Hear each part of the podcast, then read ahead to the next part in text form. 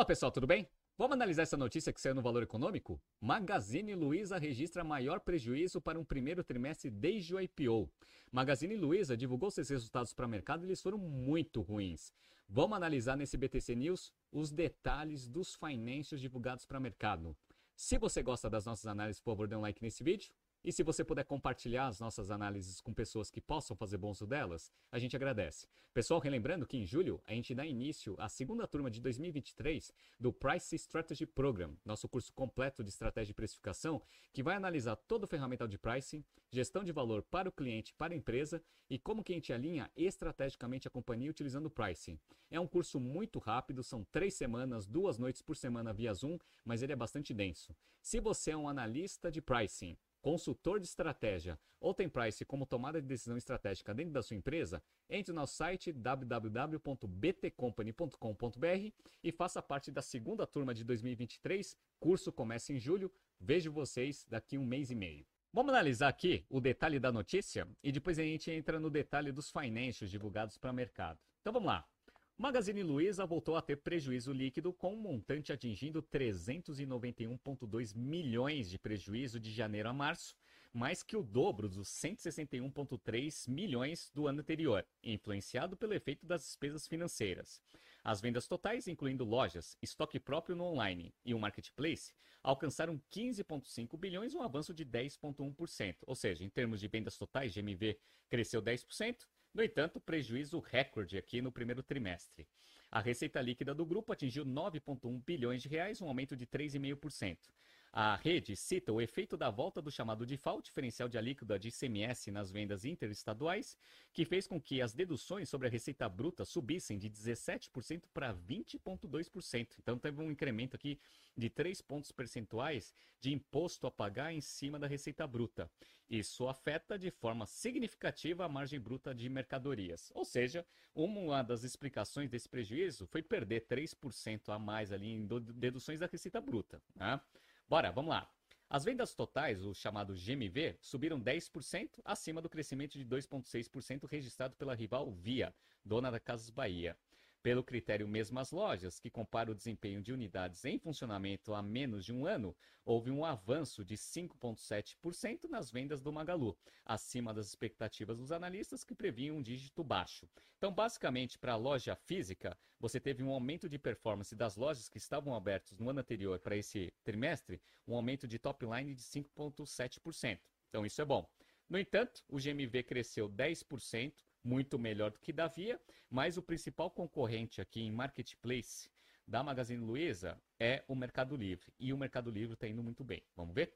Considerando os resultados do varejo já apresentados, o Mercado Livre segue se descolando das outras plataformas em expansão das vendas totais online no Brasil, num movimento que ganhou força após 2022. A companhia teve um aumento de GMV de 28%, no Magalu, o avanço online foi de 11,1% e na Via houve uma queda de 5,9%. Então, o Mercado Livre foi o grande ganhador do problema é, que ocorreu no primeiro trimestre com lojas americanas. Lojas americanas deixou ali bastante é, receita no mercado, dados os problemas financeiros que foram divulgados para o mercado.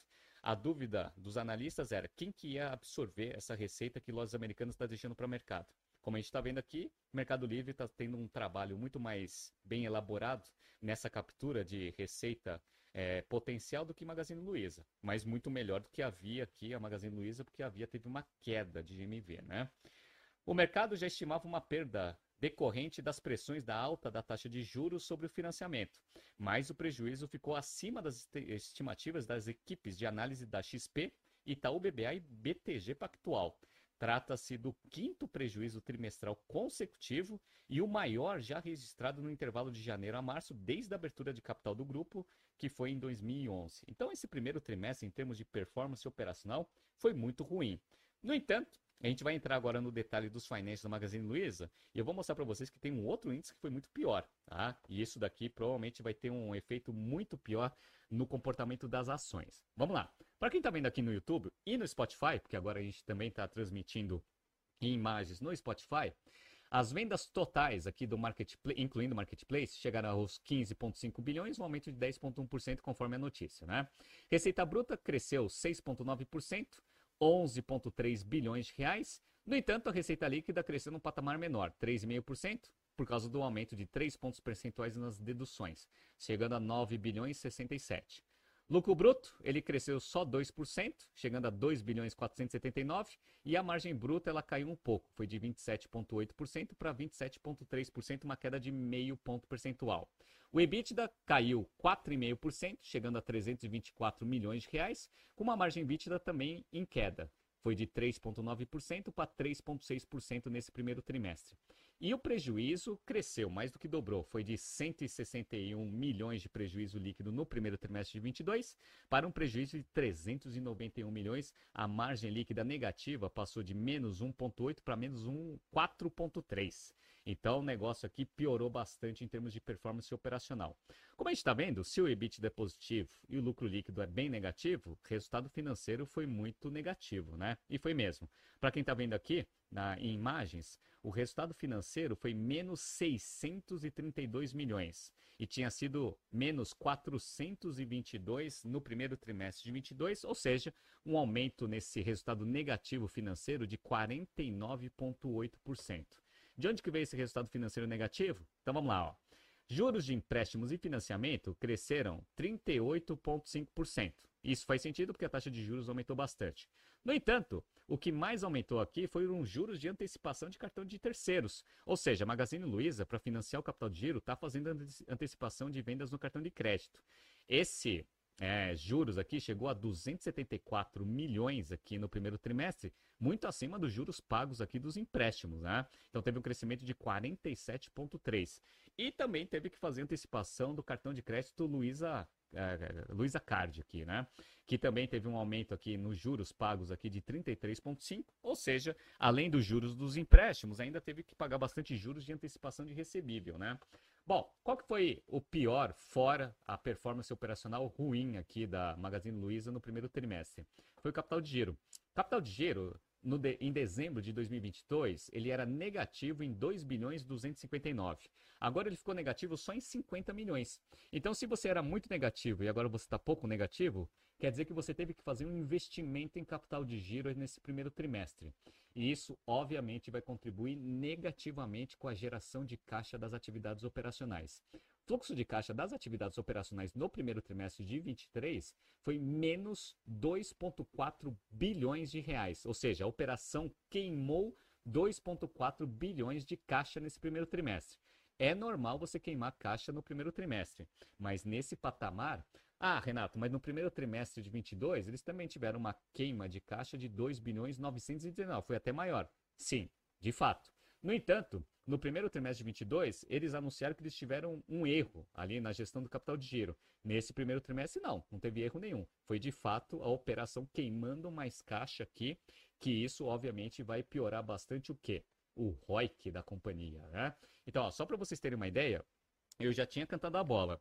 A empresa, ela teve aquela queda de ações muito forte no ano de 2022 e estava ainda andando de lado em 2023 por causa dos ROICs reportados. Então, ó, só para a gente pegar o histórico. No primeiro trimestre de 2022, eles reportaram um ROIC de menos 2%. Aí depois, eles reportaram no segundo trimestre um ROIC de 1%, no terceiro trimestre um ROIC de 1%, e no quarto trimestre um ROIC de 5%. E aí o que aconteceu? Parece, ou pelo menos naquela época parecia, que a tendência de ROIC ia começar a ser de subida. E a gente sabe, ROIC contra custo médio ponderado de capital é o que agrega geração de valor econômico. Né? No entanto, eu falei para vocês que a Magazine Luiza tinha que divulgar pelo menos ROICs consistentes nos próximos trimestres para manter ali um ritmo de crescimento no valor das suas ações, o que não ocorreu. Dado que ela teve um lucro líquido operacional negativo nesse primeiro trimestre, o ROIC ficou negativo em 6%. Então imagina, né? Você está com um ROIC menor né, do que o custo médio ponderado de capital, com uma tendência de queda, o que, que vocês acham que acontece com o valor das ações? Despenca. E ó, eu estou gravando aqui na terça-feira, e eu tô aqui com o pregão aberto, as ações estão caindo agora 16% desde a abertura. Então, ontem, antes da divulgação de resultados, as ações estavam sendo cotadas a R$ 4,37 e agora estão sendo cotadas a R$ 3,67. Então, uma queda de 16% Muito porque a empresa não consegue manter um ritmo de ROIC anualizado de 12 meses superior ou com uma tendência de subida comparado com o custo médio ponderado de capital. E aí é destruição de valor na veia e isso se reflete no valor das ações. Então, como a gente já estava prevendo, o varejo aqui no Brasil estava muito ruim, né? Magazine Luiza era uma das é, empresas que o mercado estava esperando para ver como que foram os resultados. A gente já sabia que Lojas Americanas estava muito ruim, Stock estava passando por muita dificuldade, outros varejistas também estavam divulgando dificuldades para o mercado, como a Marisa, e agora a Magazine Luiza comprova que o primeiro trimestre foi muito ruim e parece que a tendência aqui para o segundo trimestre também não é muito boa. Se divulgar ROIC nesse patamar negativo, as ações tendem a cair ainda mais. Vamos ver o que vai acontecer, mas o resultado foi muito ruim de Magazine Luiza. Tá surgindo aqui alguns BTCs News passados para vocês se atualizarem. Não se esqueça de inscrever no nosso canal e na nossa newsletter. Grande abraço e até amanhã.